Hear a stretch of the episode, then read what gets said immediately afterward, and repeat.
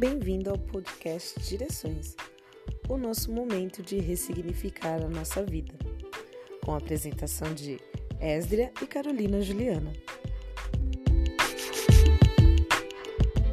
Olá! Estamos aqui! Então, vamos falar do nosso assunto de hoje, que é... Jornada? Ah, jornada. Então, estávamos lá, era janeiro 2020, ano novo, Vida metas. nova. Lindo, tudo maravilhoso.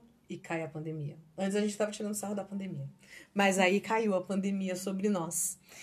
E aí a gente começou uma jornada que foram aí quatro, cinco meses? Quatro. Quatro É. meses e meio. Algumas pessoas ficaram dentro de casa, fizeram a jornada dentro de casa. Sim.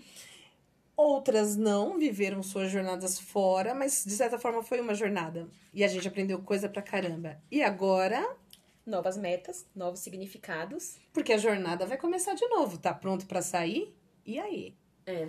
E o pronto pra sair volta também, né? A reabertura dos shoppings, do tudo.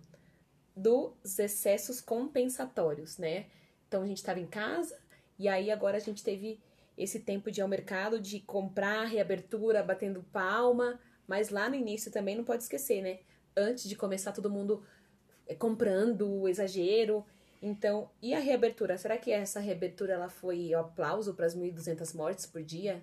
Não, eu, eu, eu vejo isso como você falou. Também é um outro exagero, né? A gente tava tão doida assim pra voltar mesmo? Quatro meses, vamos dizer assim. Não posso ficar sem ir ao shopping, sem tomar o meu sorvete favorito, sem comprar aquela minha roupa que eu não eu estou de home office, mas eu preciso comprar. Aqui, né? A gente vive nessa tormenta do que do exagero. Aqui, Cazuza cabe maravilhosamente bem, porque somos exagerados a- a- a- até as tampas.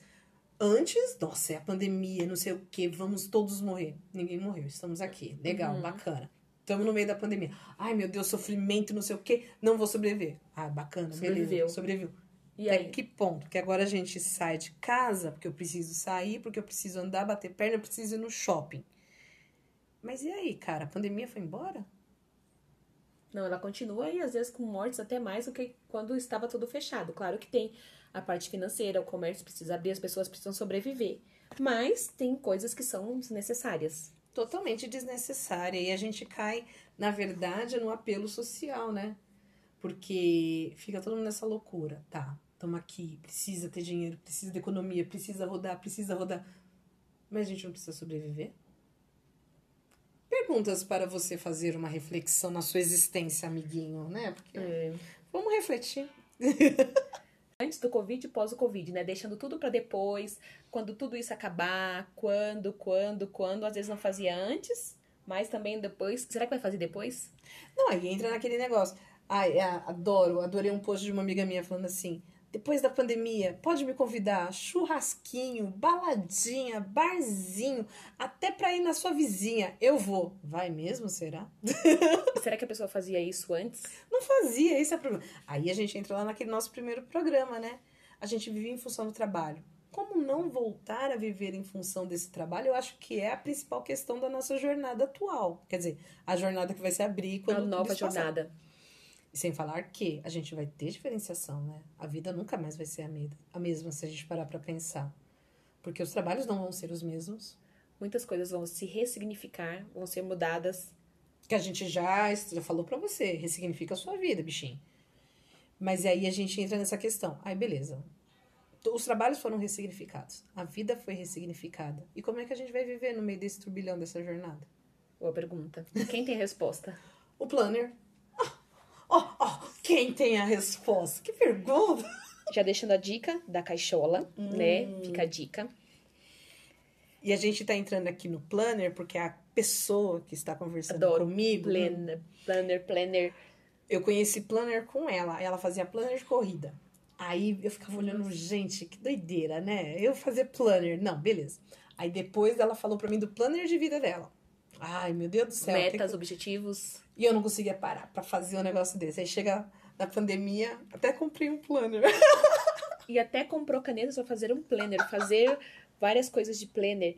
Um livro, né? Mais uma dica. Ah, daqui a pouco a gente fala tudo. Diário em tópicos.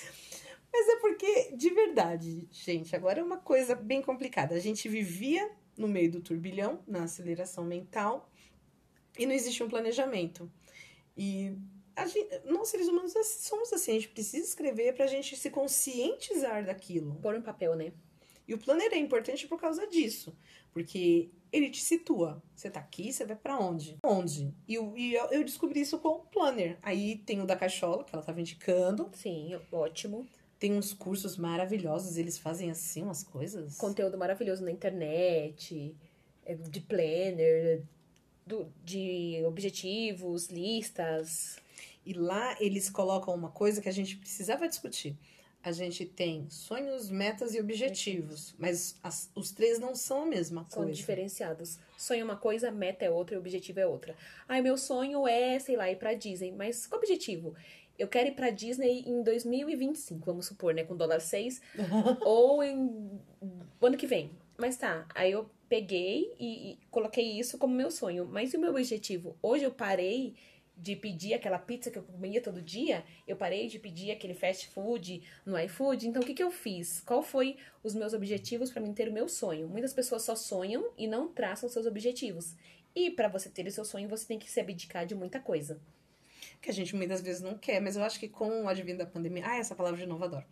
É, com o advento da pandemia, a gente aprendeu que abrir mão das coisas não é esse bicho de sete cabeças no final das contas, não é? Faz parte do, no, nosso, do nosso cotidiano, por mais uhum. que a sociedade implica que você nunca pode perder. É, porque vou agora a, a, a sociedade e as convenções sociais, né?